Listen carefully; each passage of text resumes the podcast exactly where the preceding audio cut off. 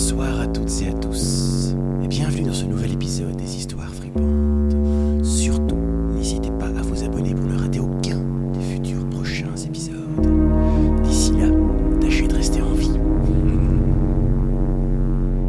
C'est une histoire un peu particulière parce qu'elle se passe dans un monde post-apo. Un virus a pris le contrôle sur les humains et euh, les transforme en, euh, en monstres enragés, très agressifs et surtout très contagieux. Il vaut mieux pas en croiser. Il y a moyen de s'en sortir si on est soudés. Ici, on suit une petite famille. Quand je dis famille, attention, je parle du nouveau terme famille qui a été inventé depuis ce nouveau monde. C'est des gens qui se rassemblent pour se défendre, pour se protéger l'un à l'autre. Ici, on a l'histoire d'un monsieur, d'une dame et d'une petite. Ce sont nos trois protagonistes, dont on taira le nom. Ils sont accompagnés d'une quatrième personne qui s'appelle Ulrich, qui est norvégien et qui ne parle pas la langue que par nos trois autres protagonistes. Ils communiquent avec le body language, mais c'est un peu le musclore, tu vois, c'est celui, c'est le grand vaillant qui protège un peu aussi sa petite famille. Ils peuvent compter sur lui. C'est un brave gars. Et nos quatre protagonistes, leur but quand même, tu l'auras compris, c'est de rester en vie. Il y a euh, une règle qui se sont mis, c'est toujours se déplacer. Parce que euh, s'ils restent sur place et qu'ils deviennent euh, sédentaires, ça prend trop de place, ils accumulent, ils accumulent et finalement ils attirent plus de problèmes qu'autre chose. Donc, ils restent toujours en mouvement. Ils vont de point en point, attention, tout doit se faire avec stratégie. hein. On réfléchit bien quand on part, combien de temps il nous faut pour aller d'un point A à un point B. Nous, on s'intéresse à eux, justement, lorsqu'ils partent d'un campement où ils sont, tout était préparé. Ils doivent prendre un axe routier, une ancienne autoroute. Sur le chemin, c'était pas prévu, ils croisent une dame, une vieille dame, très vieille, ils se saluent. Toujours dans la prudence, au début, tu sais pas trop quand tu croises euh, des gens dans ce monde-là, euh, mais cette dame, tu sens bien que c'est quelqu'un euh, sur qui tu peux compter, voilà. Ou elle n'a pas l'air dangereuse en tout cas. Ils discutent très vite fait, et c'est vrai qu'il se fait tard. La dame leur dit, bah écoutez, nous on a une ferme juste là, vous pouvez passer la nuit chez nous, il n'y a pas de souci, on est là depuis longtemps, voilà, vous pouvez nous faire confiance, il n'y a pas de problème.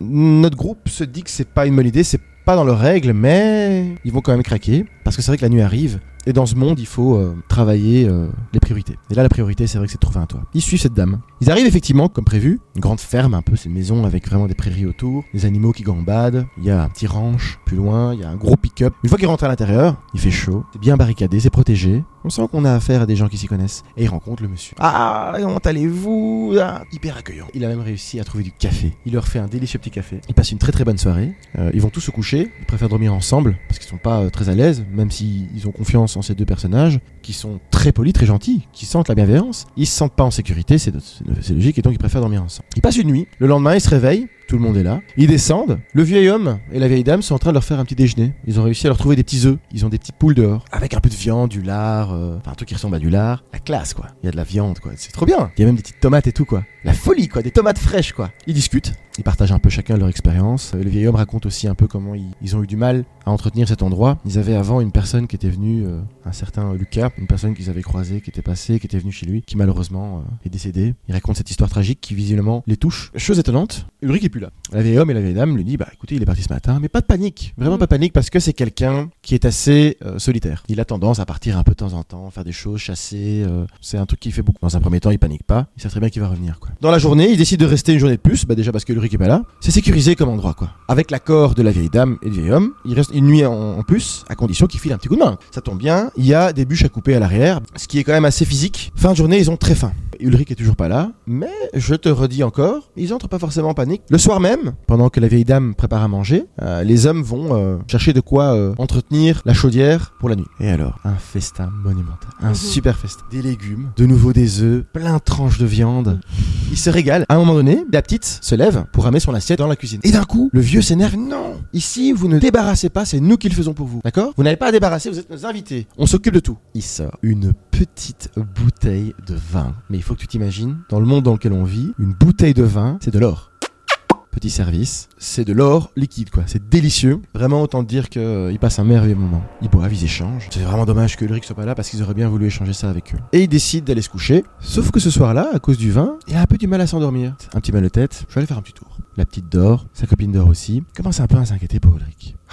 Il est intrigué, il se dit bon je vais me balader un peu, pas trop loin naturellement parce qu'il faut, il faut être très prudent. Il descend, il se balade, il se sort une délicieuse petite clope qu'il garde pour les grandes occasions. Il s'allume cette petite clope, il regarde la grange. Je dis bon allez je vais aller voir jusque là, a pas de danger, euh, toute une clôture autour, il y a des pièges, il y a des, des lumières qui s'allument en cas d'invasion, donc la grange est fermée à clé. Il y a vraiment un cadenas tout autour. Mais il se dit qu'en cherchant un peu, il y a peut-être moyen qu'il puisse regarder un peu ce qui se passe à l'intérieur. Il fait donc le tour et arrivé derrière, il, il trouve mieux en fait un trou dans lequel il peut passer. Il rentre dans cette grange et il s'attendait pas à ça, mais il est pris par une odeur assez forte. Et là, tu l'imagines, c'est pas des petits cochons ou des petits chevaux qu'il voit. Une vraie boucherie. Il y a des morceaux de viande partout accrochés qui sèchent avec des mouches. Il y a une table de découpe en plein milieu. Il se dit mais la vache, où est-ce qu'ils ont toute cette viande quoi? Il se pose cette question mais il va pas se la poser longtemps parce qu'il entend un bruit du style Oh Et là il voit Ulrich attaché à l'envers avec une jambe en moins. Il se précipite pour essayer de l'aider, mais c'est très compliqué. Il en reste plus grand chose d'Ulrich. Il est en train de crever. Donc il lui dit Ulrich, Ulrich, qu'est-ce qui se passe? Qu'est-ce qui se passe? Il parle pas la langue, mais il sait dire un truc. Il lui dit partez tout de suite d'ici avec un accent. Mais on se comprend. C'est pas plus que ça qu'il lui faudra pour comprendre où est-ce qu'ils ont foutu les pieds. Et c'est là qu'il court tout de suite pour aller chercher sa fille et sa copine. Il rentre dans la maison, il y a le vieil homme avec une hache